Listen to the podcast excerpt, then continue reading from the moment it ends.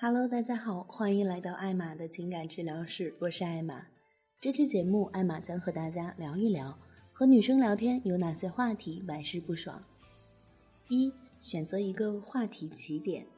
追女生一般需要经历这六个阶段：陌生、朋友、熟悉、暧昧、亲密、私密。和女生聊天互动的难度是随着这六个阶段依次递减的，也就是说。最前面最难，最后面越简单，容错率也是越来越高的。考虑到比较凶险的前三个阶段，也体谅不少直男朋友尴尬的聊天水平，艾玛决定手把手教大家挑一个比较安全的话题作为聊天起点。首先，女生普遍比较喜欢的话题是美食、旅行、宠物、星座、电影、综艺、动漫、小测试、娱乐八卦。其次，换位思考，挖掘适合聊的话题。比如说，如果你某一件事情发了个状态，表示你是希望别人看到你这个状态的，那么别人跟你聊这件事情，你自然是很乐意的。所以，你可以聊一聊女生发的朋友圈。有了一个合适的聊天话题之后，艾玛给大家介绍聊天话题三大利器，祝你跟女生聊到天荒地老。二。状态感受切换法，状态呢就是对一些现象和行为的描述，感受就是对所描述状态的体会。举一个例子，我今天收了个快递，这就是话题的起点。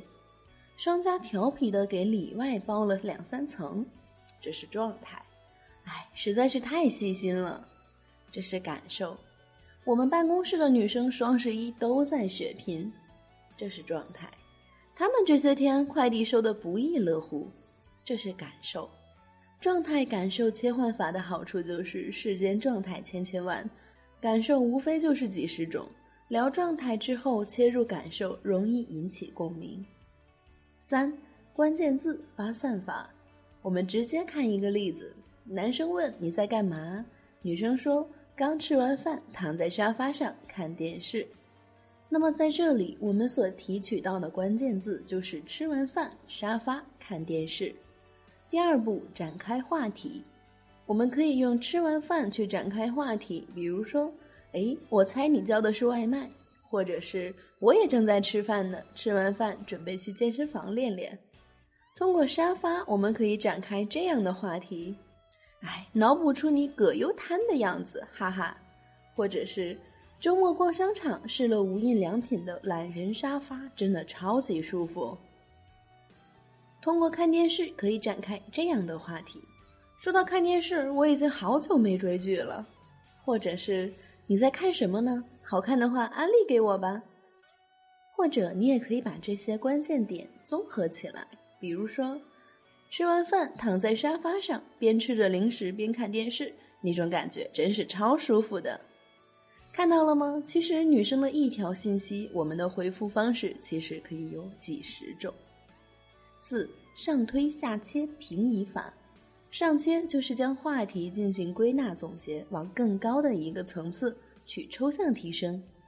比如女生跟你说她的兴趣爱好是运动和旅游，那么我们就可以往上推，看得出来你是一个热爱生活的人。上推思维是男性思维模式。你说了女生热爱生活，她可能只能回复你算是吧。这个时候你可能就接不下去了，话题也就中断了。所以，我们跟女生聊天尽量要用下切，下切才是女性的思维。什么叫做下切呢？其实简单来说就是把话题细分，从一个话题转到另外一个更小、更具体的话题。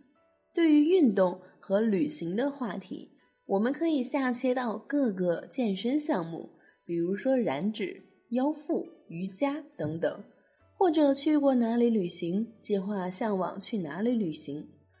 将话题下切的好处就是女生会更加容易接，以及适合带入情绪感受，营造出更轻松的聊天氛围。可是有时候我们可能会遇到这种情况。聊一个话题，女生不感兴趣或者不了解，接不上话。比如你跟女生说你喜欢哪个球队，如果你这样再继续下切，问具体的球员，那可能就剩你自己尬聊了。平移呢，就是把话题移向与之相关的话题上面，或者是同类型的事物，开始新的交流。比如你聊起游戏，你刚开始魔兽世界聊得起劲儿，女生没玩过，那 OK，我们可以尝试把话题平移到王者荣耀，毕竟这样的游戏女生玩的也是比较多的。